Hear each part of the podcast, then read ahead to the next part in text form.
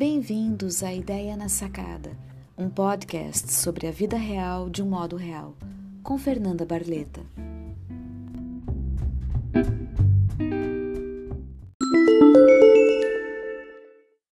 O mapa não é o território. Essa é uma das principais premissas da PNL, Programação Neurolinguística. Mas quer dizer exatamente o quê? O mapa não é o território, metaforicamente, ilustra as diferenças entre a crença e a realidade.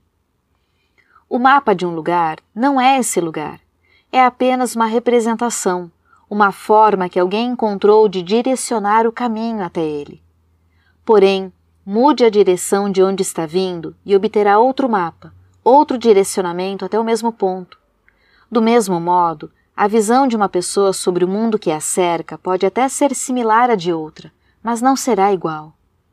Entender essas diferenças é fator primordial para uma boa convivência com os outros e consigo mesmo.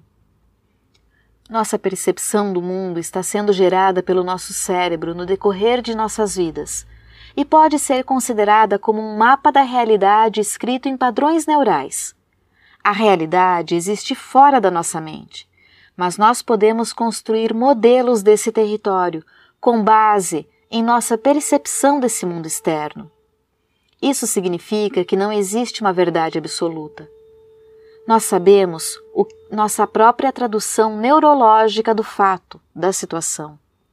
Quando estamos conscientes de algo através dos nossos sentidos, isso já passou por transformações significativas Quer dizer que a informação foi eliminada, distorcida ou generalizada pelo sistema nervoso pelo processo que chamamos de percepção.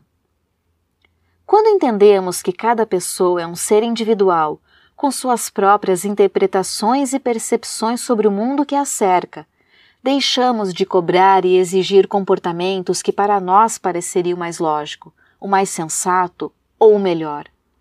É a forma do outro ver e de viver. Isso se reflete em todos os relacionamentos, em casa, no trabalho, na escola, na vizinhança. Exigir que o outro seja como acreditamos que seja o melhor é utopia, porque assim como um medicamento pode ser excelente para uma pessoa e causar reação alérgica em outra, é na vida. Aquilo que considero ser a melhor atitude em determinada situação pode não estar de acordo com a verdade com a essência de ser do outro. E isso também reflete na forma como cada um se relaciona consigo mesmo. Deixamos de nos culpar por não sermos iguais aos outros, de exigir de nós mesmos que nos enquadremos em padrões de perfeição ditados pela sociedade, pelos familiares ou pelos parceiros e amigos. O mapa não é o território, tem um grande valor terapêutico permite aceitar nossos pensamentos e sentimentos assim como são. Simplesmente pensamentos e sentimentos. É possível nos tornarmos atentos a eles, avaliá-los e até mudá-los, caso outro tipo de pensamento ou sentimento seja mais útil, saudável ou nos leve a uma vida mais positiva. Isso significa que podemos melhorar os nossos mapas e ao fazer isso, podemos melhorar a qualidade de nossas vidas, nossas experiências, relacionamentos, nossa saúde e nosso sucesso. Entender que o mapa não é o território é liberdade, é ser livre de falsas expectativas, de cobranças, conflitos, sejam esses externos ou internos.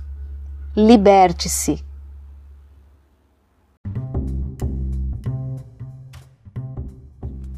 Este foi mais um episódio de Ideia na Sacada, o seu podcast sobre o cotidiano de uma forma real, com o olhar da psicanálise, PNL e neurociência. Confiram as redes sociais, links na descrição do episódio. Siga para acompanhar os próximos papos. A vida acontece um dia de cada vez.